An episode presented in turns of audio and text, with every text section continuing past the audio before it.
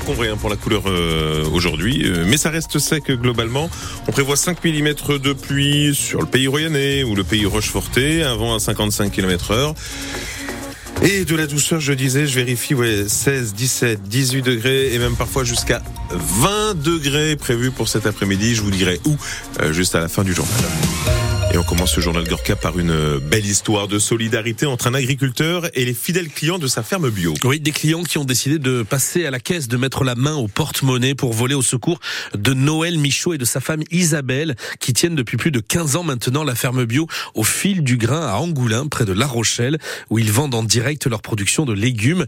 Les fidèles clients ont en fait ouvert une cagnotte sur Internet pour que l'agriculteur puisse avoir les moyens de réparer son tracteur et donc de poursuivre son activité. Et la cagnotte a connu un gros succès. Ulysse Le Toquin. Casquette vissée sur la tête dans la cour de sa ferme, Noël Michaud, le maraîcher, raconte son hiver compliqué. Il a perdu 40 000 pieds de poireaux dans les intempéries. Et maintenant, le tracteur qu'il utilise tous les jours est cassé. Je ne sais pas ce qui va se passer. Là, en fait, c'est une casse ben, qui n'arrive jamais, qui peut arriver éventuellement sur un, accident, quoi, un choc euh, latéral sur la roue. Quoi. Nous, il y avait il y a un an qu'on l'avait à peu près. On a fait 400 heures avec sur un tracteur d'occasion euh, acheté, révisé. Quoi. Moi, j'aimerais bien que le concessionnaire ou la marque en prenne une partie en charge. Donc, en attendant, j'en loue un autre, mais euh, entre 20 et 25 euros hors taxe de l'heure. Et ça fait évidemment beaucoup de frais pour l'agriculteur qui refuse d'augmenter le prix de ses légumes pour qu'ils soient toujours abordables.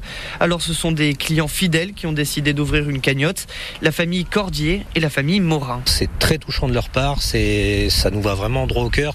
C'est un soutien bah, qui est merveilleux. quoi. J'ai envie de dire, ça prouve que quand on est humain, quand on respecte euh, le consommateur, quand on respecte notre métier, eh ben, on se sent soutenu et ça, c'est ça n'a pas de prix. Quoi. La réparation du tracteur elle, a un prix au moins 7500 euros, somme que la cagnotte a déjà dépassé, de quoi rendre un peu le sourire à ce maraîcher de proximité. voilà, reportage signé Ulysse Le Toquin à Angoulin pour Ici Matin. Un accident spectaculaire, mais heureusement qui n'a pas fait de blessés hier à l'aéroport de La Rochelle. Oui, c'est un petit avion biplace d'Elexir Aircraft qui a vécu un atterrissage mouvementé. Il a fait une sortie de piste à l'issue d'un vol de routine de sortie de maintenance. Les deux pilotes qui se trouvaient à bord s'en sortent sains et, sains et saufs, sans une égratignure. L'avion est quant à lui quasiment intact. C'est son train d'atterrissage avant qui s'est cassé, explique à France Bleu un des cofondateurs de l'entreprise, Cyril Champenois.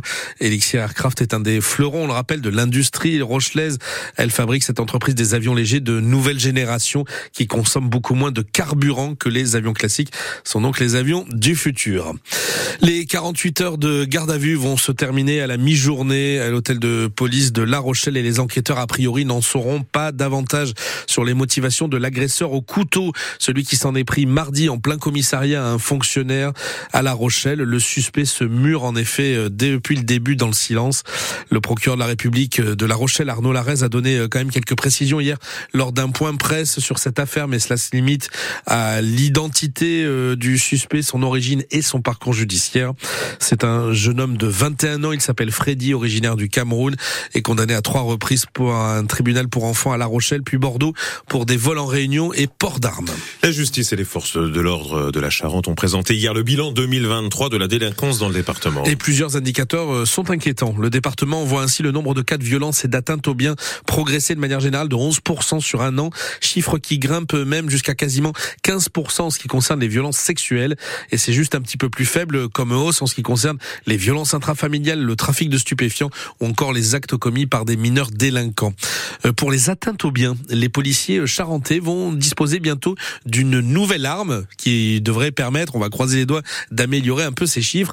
Ce sont des caméras thermiques euh, disposées euh, dans le cadre d'une expérimentation euh, un outil pour voir sans être vu. Écoutez, le patron des policiers de la Charente, le commissaire Jean-Luc Taltaville.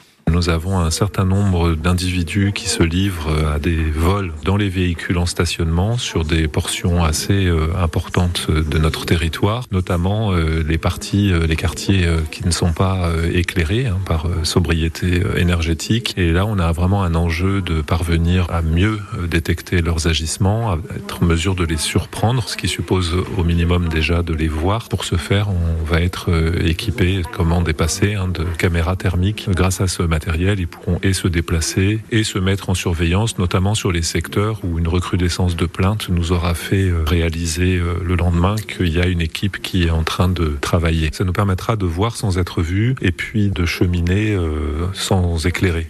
Jean-Luc Taltavu, le directeur départemental de la sécurité publique en Charente, autrement dit, le responsable des policiers dans ce département. Il répondait à Pierre Marsat pour France Bleu. Le jeune Erwan, 18 ans, est toujours introuvable dans les Deux-Sèvres. Oui, et hier, ce sont les gendarmes spécialisés de la brigade nautique de La Rochelle qui ont été appelés en renfort. Ils ont rejoint le dispositif pour euh, sonder, en ce qui les concerne, les étangs, ruisseaux et, et aussi la Sèvre niortaise dans le secteur de Montcoutan sur Sèvre, cette zone où le jeune homme euh, a disparu dans la nuit de samedi à dimanche en sortant d'une discothèque. Depuis, plus aucune trace de lui. Une enquête est ouverte pour disparition inquiétante et, et le dispositif sur le terrain est vraiment conséquent puisqu'on comptait hier euh, encore plus de 70 gendarmes de mobilisés avec euh, hélicoptères et drones notamment.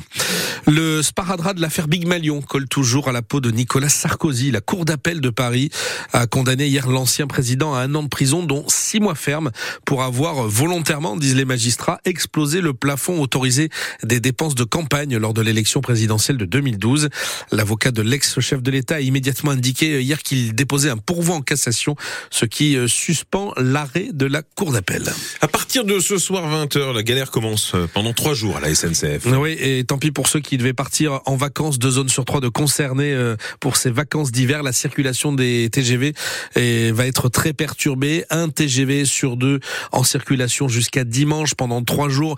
Même chose pour les TGV Ouigo, pour les trains intercités. Les contrôleurs, en fait, sont en grève. On en a déjà parlé sur France Bleu. Ils réclament une hausse de leur salaire ainsi qu'une renégociation de leur fin de carrière. Mais Jeanne Mézia, c'est la question que finalement tout un chacun peut se poser. Combien gagne un contrôleur SNCF au début, un contrôleur gagne moins de 2000 euros bruts selon le Parisien. Son salaire grimpe jusqu'à 2500 euros s'il travaille dans un TGV en fin de carrière. À cette rémunération de base s'ajoutent des primes et elles peuvent être conséquentes, plusieurs centaines d'euros, ce qui prend en compte le travail de nuit, les week-ends de permanence, les jours fériés ou encore les périodes de fête. Avec tout ça, en fin de carrière, un contrôleur peut donc cumuler un salaire de 3500 euros bruts. Sauf que les primes ne sont pas prises en compte dans le calcul de la retraite. Pour tenter d'éviter cette grève, le PDG de la SNCF a annoncé plusieurs mesures, dont le versement d'une prime supplémentaire de 400 euros en mars pour les cheminots.